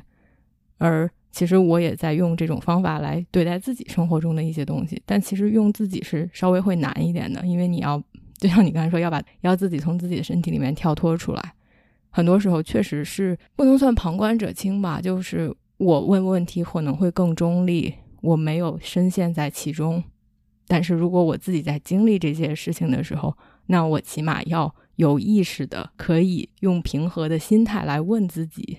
并且同时很真诚的给自己回答，那才能让这个问问题的过程能够 work。另外，其实 real 说的就是自己可以练习，我觉得确实是因为我在想，哎，我和你们两个，你们两个的成长，比如，哎，和我现在平时的差别，对于我自己来说，难的点在于这个意识吧。我们现在聊完了，可能这件事情在我脑海里面印象比较深刻，我可能之后的几分钟或者甚至是几个小时，我会更有意识的去，不管是观察自己也好，或者是说去提醒自己也好，去更活在当下也好，不管我现在想练习什么，可能这种东西会因为印象深刻，所以我会更有意识的去做这件事情。但是各种生活的洪流涌来，就开始工作啦，然后开始各种各样的事情啦，跟朋友出去啊。你慢慢的这个印象就会变淡，然后做的事情就会变得更无意识。无意识的时候，就会陷入到可能原来的更你习惯的这种方式当中。所以我觉得我现在，嗯，其实很长的一段时间吧，都是在去更有意识的去训练这些能力。从情绪上来到我自己意识到要去察觉这件事情的这个时间，就会缩得越来越短。但我觉得确实是一个过程，尤其是只有自己的时候。是这样的，我现在有一种对情绪的感觉。我觉得很多时候我们升起的情绪，其实是你大脑的神经元对于你过去的一些类似经历的一个反应，它还不一定是你当下此刻这件事情，是现在的你最最真实的一种反应。嗯，我刚才有一个想法，就是听着好在说，有可能这个记忆会淡啊，然后。呃，曾会把给别人一份欢喜当成一份呃初心，在那边盖的自己。我突然发现了，很多时候大家会列一个 list，如何做一个给别人欢喜的人，或者你会说，未来三个月我要成为一个给别人欢喜的人，或者十年后我将会成为一个给别人欢喜的人。当你有这样的一个 list 的时候，你永远距离成为一个给别人欢喜的人有三个月。有十年，有五年，其实你要做的就是告诉自己，我就是一个可以给别人欢喜的人。然后这个东西，它就是告诉你，我现在这里此刻我就是了，我已经是了。所以我们在之前的播客里面有一期叫呃不一定不一定嘛，给大家发送了一个手机屏保，屏保上面就叫不一定不一定。然后每件事情你要生气了，你打开手机看到了哦，不一定不一定，我不一定生气了，它不一定是对的，这件事不一定是错的。因为看手机是你每天拿起来频率最多的一次，如果以它来提醒你的话，久而久之，你慢慢慢慢的会潜移默化的去改变你自己，所以你也可以给自己的桌面换成我是一个可以给出欢喜的人。这也是一个方便法门嘛，让你自己在平常可以时时刻刻提醒自己，你看什么东西最多，你就往哪贴嘛。你可以在冰箱上贴，可以在厨房里贴，可以在 可以在自己的桌头贴、床头贴。你不断的去提醒自己，你是做得到的。我觉得这也是一个很很现实的方式，嗯，给自己激励。对。而且我觉得 Real 刚才说的那一点，就是就是当我们认你认为自己已经是这样的人了，所以这样的人就会做出这样的行动。其实更多的是一种从对自己的更根本的像 identity 吧，我是一个什么样的人上面的一个转变。觉得自己是一个易怒的人，或者我我是一个没有耐心的人，那我做出来的事就是没有耐心的。但是假如说我现在就是一个愿意给别人更多时间去倾听，让别人把话说完，更有耐心的人，这个东西就会让我自己的行为更遵从自己对于自己身份的这样的一个认同。是啊，所以要先找到自己的身份认同。是是，你究竟是一个什么样的人，或者你觉得你自己究竟想要？变成什么样的人，然后当下就成为他，很快。我觉得还有一个挺有意思的就是，所有之前的东西都是过去。比如说，我昨天愤怒过，我昨天失眠过，但是今天还没有睡觉，所以我今天是可以不失眠的。我们再说要给自己一定的开放性，这个开放性也包括给自己，不要一直用过去来定义你自己。因为你也是动态的，就像我们身上的细胞，你这每一分钟、每一刻，你代谢了多少细胞？其实你就是一个全新的你，只是你没有看见。如果到显微镜下面去看，你老早已经是更新了多少代以后的你了，只是你不知道而已。所以我们就像那个特修斯之船，你船上所有的零件全部都换了一遍，已经变成了一艘新的船，但你用回忆把自己困在过去，觉得自己还是原来那艘船。对，你看一个月以前的 Rio 脸上还有痘痘，我当时说你脸上有痘痘，他说哦没关系，你不用管它。然后一个月以后，他脸上的痘痘真的几乎快要没有了。但如果他每天都因为这个痘痘而焦虑的话，他会一直长更多的痘痘。嗯，你会把所有的注意力投注在到他身上，然后去买很多的东西来擦，然后可能会更加刺激你的皮肤。是，其实很多东西我确实觉得是这样的。就像我那个时候。呃，新冠完了之后也有失眠了两天。我发现自己失眠之后呢，我就尝试自己调整了一些方式，比如说我方疗上能用什么，我就用了一下。然后瑞欧正好在看中医，他跟我说中医是怎么看待失眠这件事情的。我看了一下，有一些方法能试，我就也试了，第二天就好了。然后我就再也没有睡眠上的问题了。但我因为再早一点，可能有连续七到八个月的一个失眠的经历，就是入睡非常困难。我当时失眠的时候，我有一点担心的，我就觉得我会不会又回到过去了。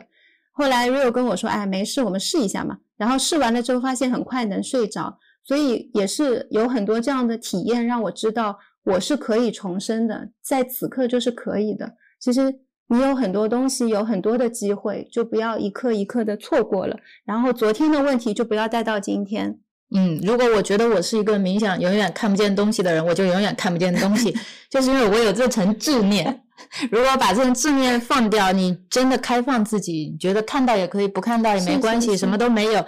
也没有关系的时候，你可能才真正的能够进入心境的状态嘛。对，是这样的。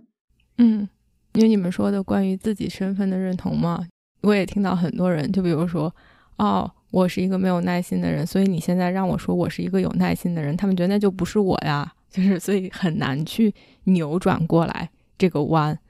这就是一个身份的改变。其实有的时候就像换衣服一样，就是我们天天都换衣服，然后天气每天都会不一样。当我们穿上那件衣服，我们就变成了某一个人；当我们换了某一个想法，我们就是那个人。其实有的时候就是这么简单。就像我当时从从 firm 里面变成一个 coach，一开始其实就是一个身份的改变。我特别清楚的记得，就去这些什么 networking event，我一开始还会总以原来的身份来介绍自己，然后说哦我在 PwC 工作，我怎么怎么怎么着。然后后来哎我还做这件事情，然后当时就是有一个女生就说哦如果这个是你现在要做的事情，那那你应该以这个身份来介绍自己。我当时这个话给我的冲击还挺大的，哇哦！我到底想以什么样的身份 show up 展现在这个世界上？我想让别人以什么样的视角来看待我？那我起码自己需要把自己认可成这样一个身份，或者是认同我就是这样的人，我才能做出这样的行为，别人才能以同样的视角来看待我。所以我觉得有的时候是自己内心的一个转换。就像我可能之前跑了很长时间的步，我都很难去说哦，I'm a runner，就觉得哦，我也跑得不快啊，我也跑得不够久啊，或者我们总会加一些条条框框，我们觉得才可以给自己定义成什么，但那些其实都是自己给自己设的限制，而这些限制让我们好像永远无法变成自己想变成的样子。但我今天就说了哦，我就是一个有耐心的人。那我现在就去做一些有耐心的人做的事情，哪怕我们我并不一定百分之百所有的事情都是有耐心的做的，但是这个会让我们的行为更和我们自己理想中的状态更趋同。我想起我之前看一篇心理学文章，它里面讲到一个很有意思的案例，假设了这样这样一个场景，就是一个妈妈在斥责自己的孩子，说你这作业怎么没做好啦？然后你今天。怎么又顶嘴老师啦？然后又跟小朋友出去玩啦，就骂得非常凶，非常生气，整个人都非常愤怒。在这个时候，妈妈突然手机响了，她接起来，哦，老板，她说：“喂，老板，哎哎，好的好的好的，可以可以可以，没问题。”你以为你处在一个非常愤怒的状态，但你其实是可以无缝链接，成为一个很 nice 的人的。有时候你以为你控制不了情绪，但其实你只是在根据不同的角色，在不停的更换自己的情绪。有时候你自己都没有意识到，你在那一刻，你以为你愤怒的不得了，你也可以同时很友好、很慈祥，你是有这样的能力的，只是你选择说大部分情况下不使用它。有时候我们带起一个角色就不想放下它，真的像不想换衣服一样，懒得换，很多说我我是一个没耐心的人，或者说我是一个愤怒的人，我是一个脾气不太好的人。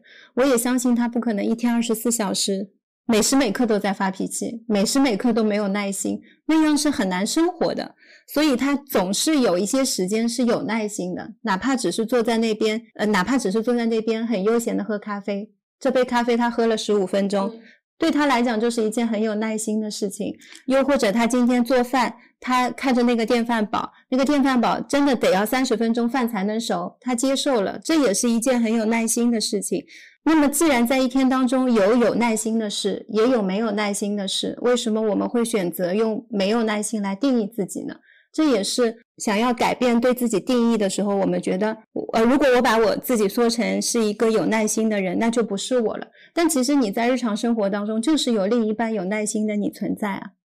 就是有这样的事实是存在的。对，我觉得我们每个人可能都有很多很多的面，然后也有不同的时刻会让这些面变得更凸显嘛。我们其实做的很多事情是。把另外的可能没有那么凸显的面，现在更 cultivate 吧，就是让它哎更多的时候以那种状态出现。如果那是我们想要的那种状态而已，但本身它其实就是存在于我们自己身体当中的。是看你的注意力在哪里嘛？它真的就像是你 iPhone 打开了呃人像模式，只聚焦在了人脸上，但是没有背景，背景是糊的，这张照片就是不完整的。所以你你把自己的想把自己的照片拼凑完整，你就是要看到前景，也要看到后景嘛。很多时候不要去刻意的选择前景或者后景，让自己变得有局限性。是是，我刚才想说的一点，可能是好久刚才了，在说练习的这件事情的时候，让我的感受其实是，哦，在在我们说所所谓的触底反弹，或者是说去嗯，在平时生活中去锻炼。，real 刚才说的一句话让我想起来，这种感觉就是，其实我们平时的练习是为了在不能算更关键的时刻，就是其实有的时候我们更需要一些东西，就比如在我们非常愤怒的时候，或者是在我们非常低落的时候，其实我们更需要这种力量。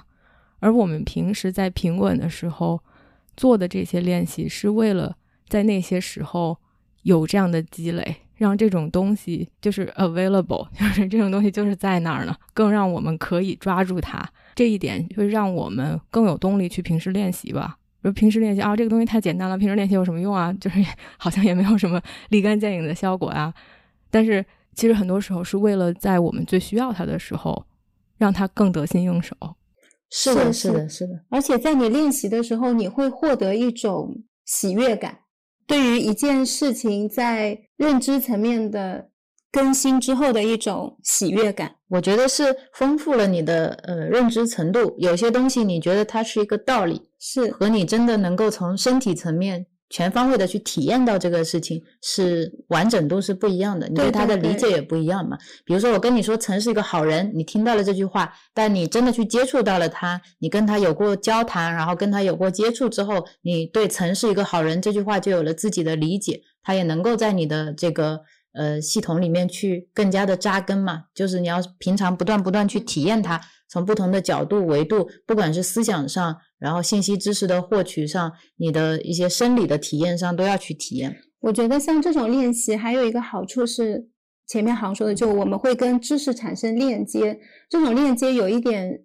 完整了你的整一个对于知识的理解。然后有一点像我们吃饭的时候是用嗅觉、味觉一起在吃饭，但如果在新冠的时候，很多人失去了嗅觉，你吃同样的菜，你会感觉品品尝不到什么味道，这个菜就。缺掉了它的那种特色跟感觉，你觉得吃什么都可以了，看上去是很好看啊。我也知道这个是西兰花，我这么爱吃西兰花，我今天怎么吃进去就是这么索然无味呢？它也放了盐，也放了酱油，什么都一样，但就是没有。其实嗅觉就很像现在我们的这种练习，当你真的去做练习进来的时候，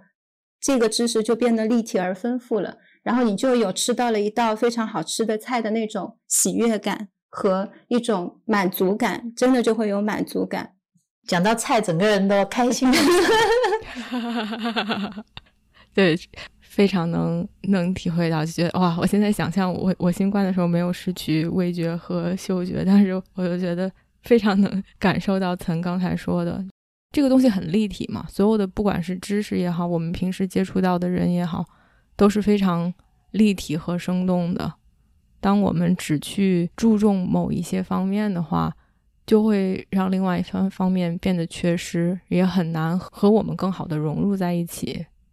会是一种分离感，就像现在我们很多时候，嗯，身自己身上的问题其实是很容易觉察的，因为你要一个人讲缺点，马上能跟你讲出很多优点，可能还是会精挑细选几条。所以，我们每个人都很清楚我身上想要改变的东西是什么，这个是特别好的一项能力。但是呢，会发现问题是解决不完的，也是比较细碎的，也是越来越多的。我以前遇到的是这样的一种现象。但现在，如果你真的开始练习之后，你会发现你的问题会逐渐的减少，然后你会越来越会处理这样的一些情景，然后新的问题似乎就不再产生了，老的问题就逐渐消下去了。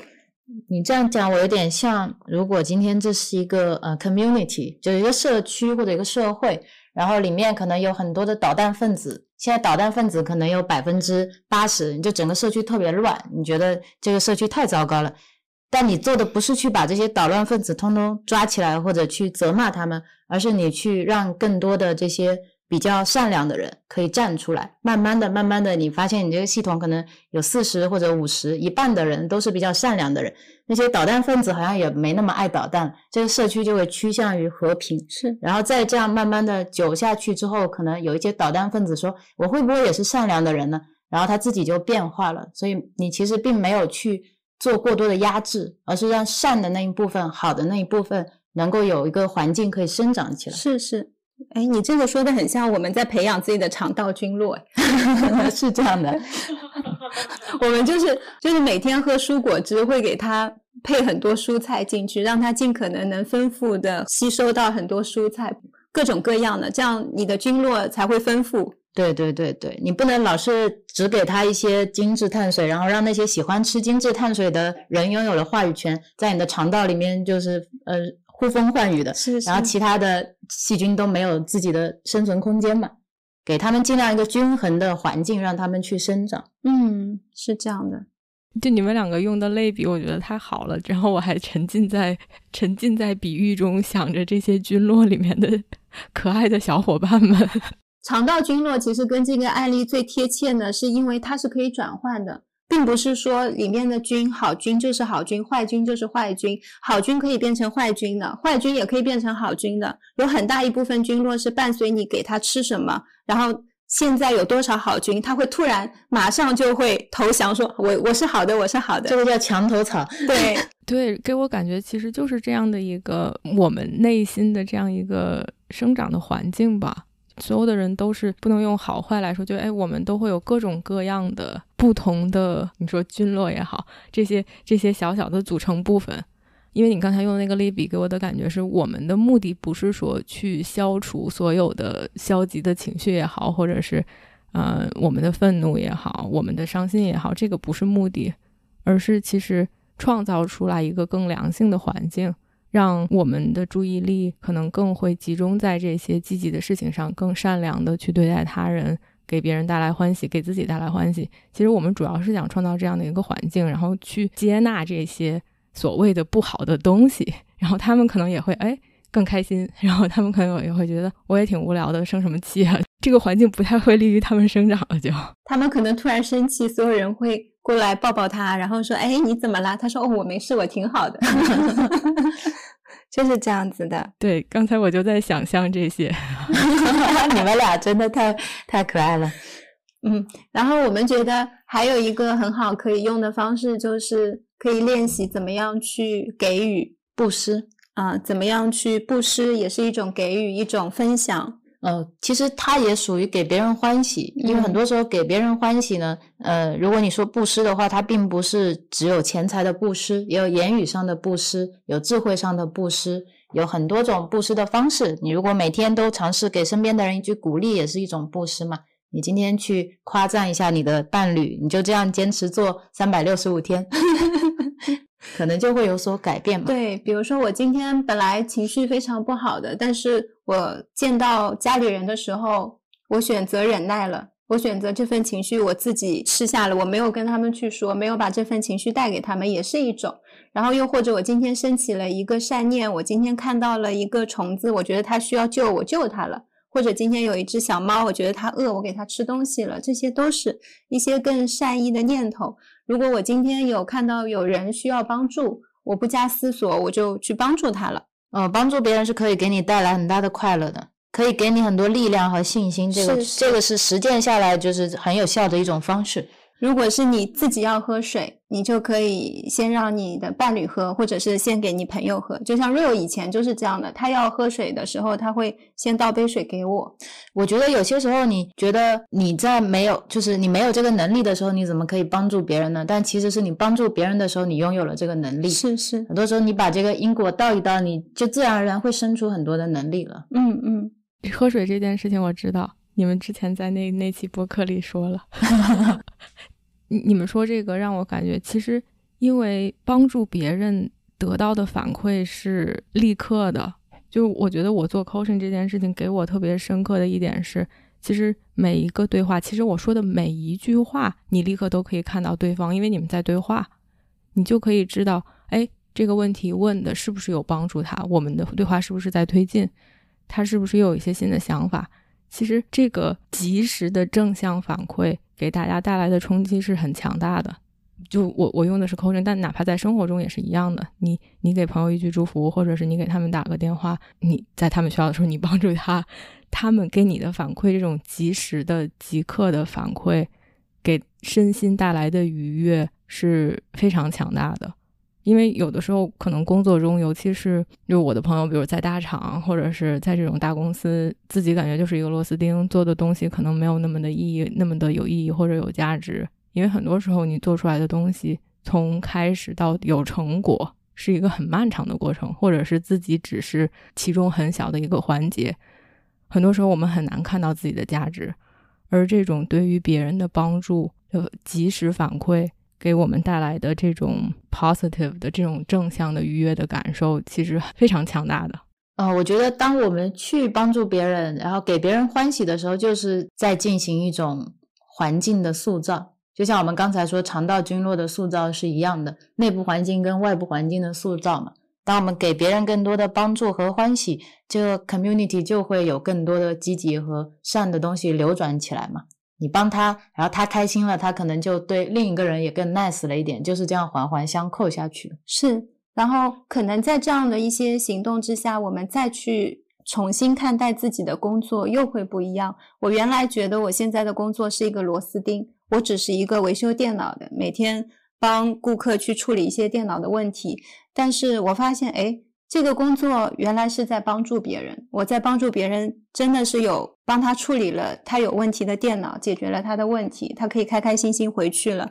他今天可以顺畅的用上设备了，这也是一种帮助。然后可能我今天只是一个接线员，只是一个线上的客服，每天对着电脑在那边回答一些重复性的问题，但是因为我的存在，这些不同的客户他今天有问题可以遇到我，而我是善良的，我是开心的。我对每一个客户都非常的友善，他们在我这里有很好的体验，这也是一份给给予，也是一份布施，也是一份欢喜。还有一种就是你在 office 的环境下，你没有直接 to C 嘛，没有跟顾客直接交流，但你是怎么去对待你身边的同事的？这也很重要啊！你去开水间接杯开水的时候，跟同事聊聊天，给他一句善意的话，给他一句鼓励。去让你的这个整个办公室的环境变得更加美好，我觉得这也是很好的一个布施。是是，其实你不参与，让这个环境变得更糟，就是已经在布施了。让健康的菌落可以更好的成长。是是是，放大了我们就是宇宙的一份子嘛，就是这个世界的一份子，其实就是共享着这一片宇宙、一片呼吸的人。嗯。因为你所有布施，最终还是会流向你自己。这整个环境变得更加的充满爱和光之后，最后受益的也是你自己，因为你生活在这样的环境里面嘛。嗯，在这个过程当中，也会慢慢的、慢慢的消融掉你原先的一些问题。比如说，我以前很不能接受这个人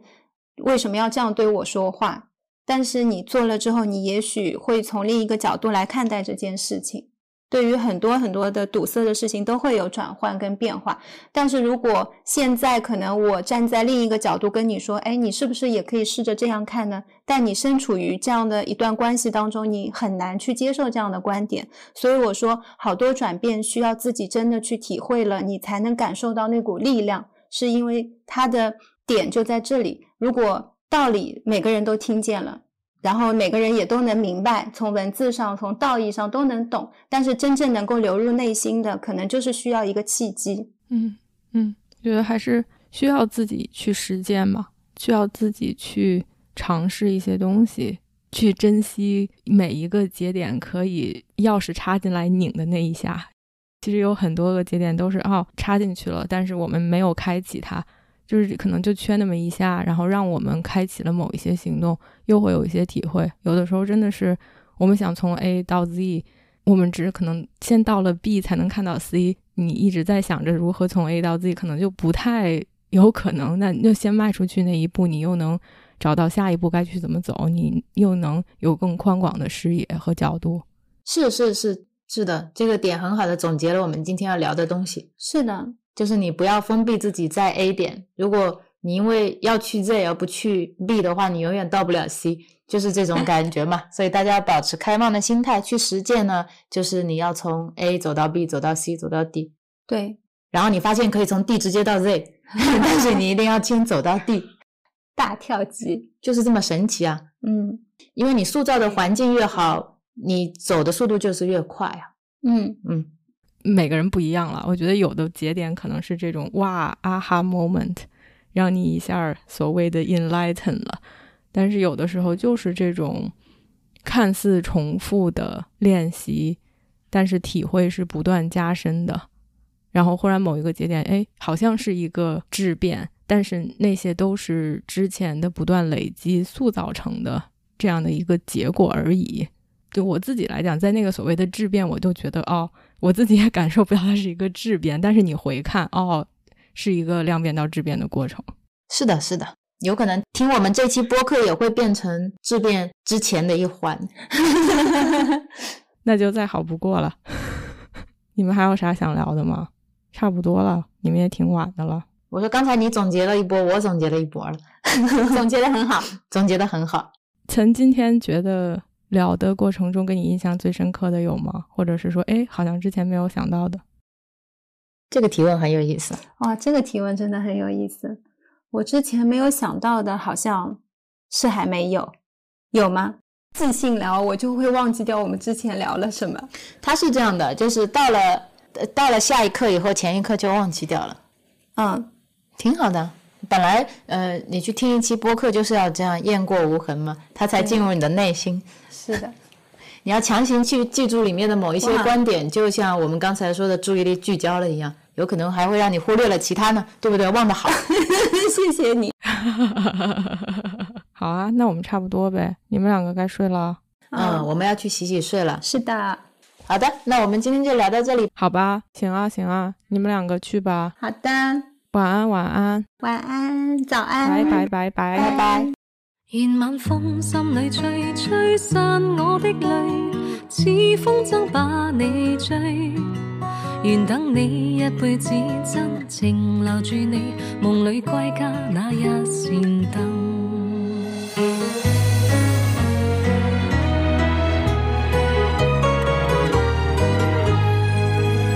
心中所属唯动你，不管天知海深，今生再没遗憾。即使分开仍念记，伤心得你恻隐，温馨我这半生。让某天风花雪月似今，我倾心，只等你回来时贴近。俗世间江山雨落无尽风韵，如沧海未尽缘分。愿晚风将我吹，吹进你心内，晚灯映花。将我心痴情难自禁，夜半莺歌叹息我孤身。愿晚风心里吹，吹散我的泪，似风筝把你追。愿等你一辈子，真情留住你。梦里归家那一扇